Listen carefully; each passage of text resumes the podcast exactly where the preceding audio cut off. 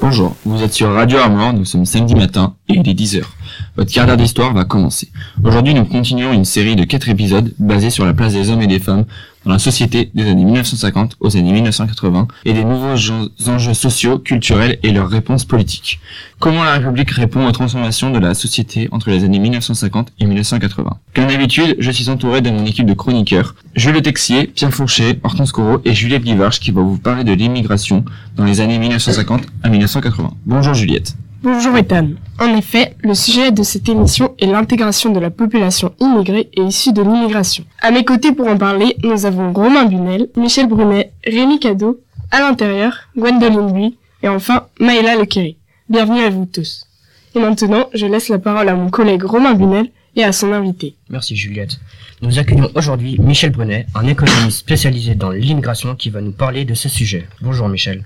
Bonjour à tous. Ravi d'être l'invité de cette émission de quart d'heure d'histoire. Pourquoi le nombre d'immigrés augmente de 1950 à 1980 en France? Les immigrés augmentent, de 1950 à 1980 à cause de la politique d'immigration des Trente Glorieuses.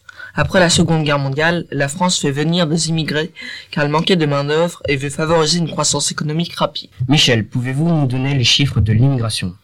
En 1954, les immigrés sont 1,5 million. Et 14 ans plus tard, en, 1968, les immigrés sont 1,1 million plus nombreux, soit nombre de 2,6 millions. Et 7 ans plus tard encore, les immigrés sont au nombre de 3,5 millions. Dans quel métier travaillait-il euh, la plupart des immigrés euh, travaillent dans les métiers du bâtiment, dans les usines ainsi que dans le petit commerce.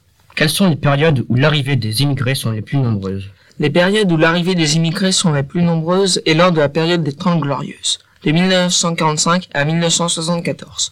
En 1974, c'est le début de la crise économique. La France ferme ses portes aux migrations du travail. Merci beaucoup à vous. Accueillons à présent Rémi Cadeau, accompagné d'un spécialiste. Bonjour messieurs. Euh, bonjour. Donc euh, aujourd'hui, je suis accompagné euh, d'un sociologue, Alexistence. Bonjour, euh, monsieur Alexistence. Bonjour. Dites-nous quelles sont les spécificités de l'immigration en France entre 1950 et 1980. Pour commencer, je vais vous raconter l'origine de l'immigration. Durant les Trente Glorieuses, il y a eu une forte immigration, principalement provenant de l'Afrique du Nord, comme l'Algérie ou le Maroc. Et donc, euh, savez-vous pourquoi la plus grande partie immigratoire provient essentiellement d'Afrique du Nord? Eh bien, euh, tout simplement, euh, c'est le fait que, que ce sont majoritairement des anciennes colonies françaises. Où se logeaient-ils? Les immigrés vivaient massivement dans les bidonvilles. Très bien, eh bien, euh, merci euh, monsieur euh, Alexistence et au revoir. Au revoir. Merci. Et finissons ce sujet avec Gwendoline Buy ainsi que madame la ministre. Bonjour.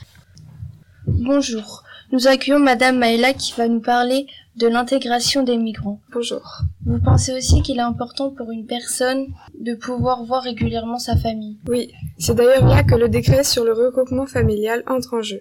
Il permet aux familles des immigrés de venir séjourner en France pendant quelque temps, voire de s'y installer, à condition que la personne concernée ne soit pas hors la loi et ait des ressources suffisantes pour subvenir aux besoins de sa famille.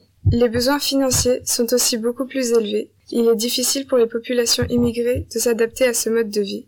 Il leur faut un travail. Et pour finir, j'aimerais souligner qu'aujourd'hui encore et depuis très longtemps déjà, les populations immigrées sont victimes de racisme et de discrimination. Oui, d'ailleurs, en automne 1983, une marche pour l'égalité a été organisée. Quel est votre ressenti par rapport à ça? Je pense que c'est une très bonne initiative, car le racisme et les discriminations empêchent une bonne intégration.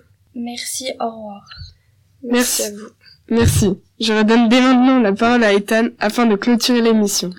Eh bien, il est 10h15 et votre quart d'heure d'histoire est terminé. Rendez-vous la semaine prochaine pour un nouveau numéro. Au revoir.